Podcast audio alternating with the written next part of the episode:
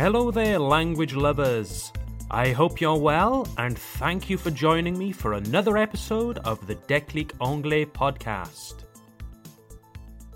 I have a very interesting topic for you today, but first, don't forget that a transcript, une transcription, is available for this episode and every episode of the Déclic Anglais podcast. Si vous avez du mal à suivre ce podcast, ne vous inquiétez pas. Les transcriptions pour chaque épisode sont disponibles sur notre site déclicanglais.com. And by the way, don't forget to like this podcast. If you think your friends or family might find it useful, help them out and share the Déclic Anglais podcast. Ah, dear listeners, last Sunday was Valentine's Day. Can you feel it? Can you feel the love in the air this week? Can you feel the romance? No? Nothing? Hmm, me neither. I think that the coronavirus has killed the romantic mood of 2021. But don't worry. 2021 might not be the most romantic year, but it can be the year where we make a big difference to our English, can't it? Today, I have an interesting topic for you Valentine's Day traditions from around the world. In France and the UK, Valentine's Day is between couples. We offer our significant other, that is, our companion or our partner, our significant other, a token of our love and affection. At least in British culture, this usually involves a nice dinner, either at a restaurant or home cooked, flowers, chocolates. It changes from couple to couple.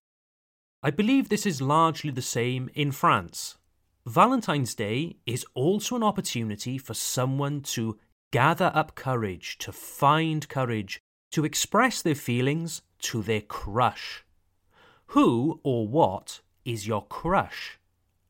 A crush is that special someone who you have a romantic interest in, but they don't know it yet. A crush. We can use the word crush in an expression. We can have a crush on someone. To have a crush on someone. En français, avoir un faible pour quelqu'un.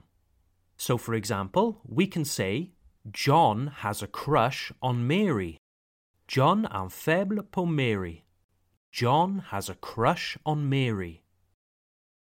So, let's look at how some other cultures around the world observe Valentine's Day.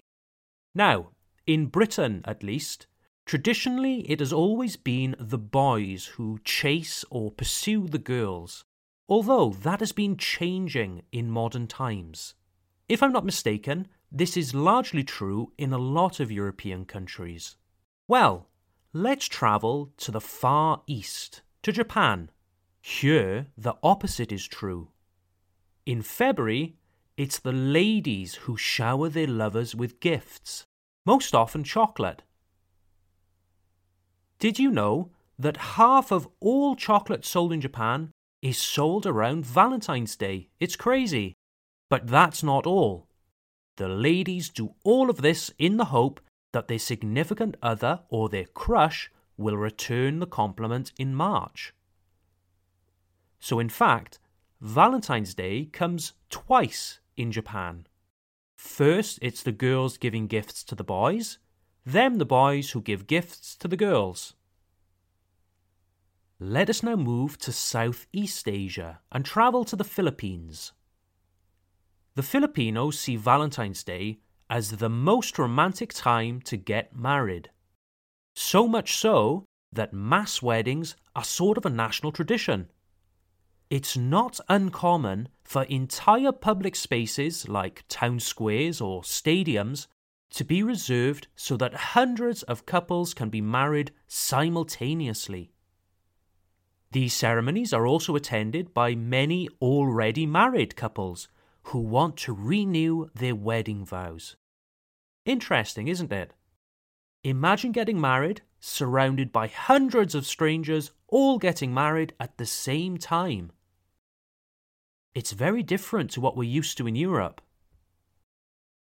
What's very interesting is that not all cultures celebrate romantic love on the 14th of February. Let's now travel to Finland and Estonia. These countries use Valentine's Day to celebrate friendship, l'amitié, friendship. They take the emphasis away from their wives or husbands, boyfriends or girlfriends. For the Finns and Estonians, it's the love and close bonds with their friends that they celebrate. The Brazilians have a similar tradition. They celebrate Dia dos Namorados, or Lover's Day.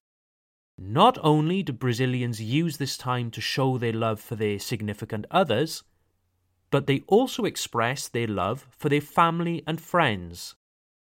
It's a time of parties, music, and sharing a pleasant evening with loved ones. What's very interesting about Dia dos Namorados is that it actually takes place on 12th of June, not in February. This is because in Brazil, February is the time of another great tradition Carnival.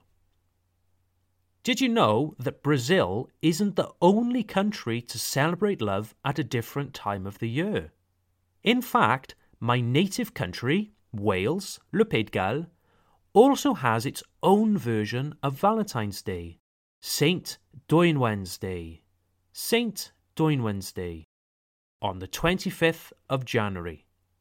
I wouldn't say it's an important day, at least not in my part of Wales. But in some areas, it's considered like a second Valentine's Day, and people treat their significant others, their partners, with small gifts. Now, we have a lot of people who listen to this podcast. We have listeners from all across the French speaking world, from Tahiti in the Pacific to Guyana in South America. We also have people from all over Africa who listen regularly. In Morocco, Algeria, the Congo, everywhere. Dear listeners, I would love to know how you celebrate love in your parts of the world. What do you do on Valentine's Day? Do you share flowers and chocolates? Or do you do something else? Let me know. Send me an email to contact at declicanglais.com. That's contact at declicanglais.com. Well, that's all we have time for today, ladies and gentlemen. Thank you for listening to this episode of the Declic Anglais podcast. Just for your information, there will be no new episode released next week on Tuesday, 23rd of February. So I look forward to seeing you here on Tuesday, 2nd of March 2021 for our next episode. Have a great day and see you soon. Bye for now.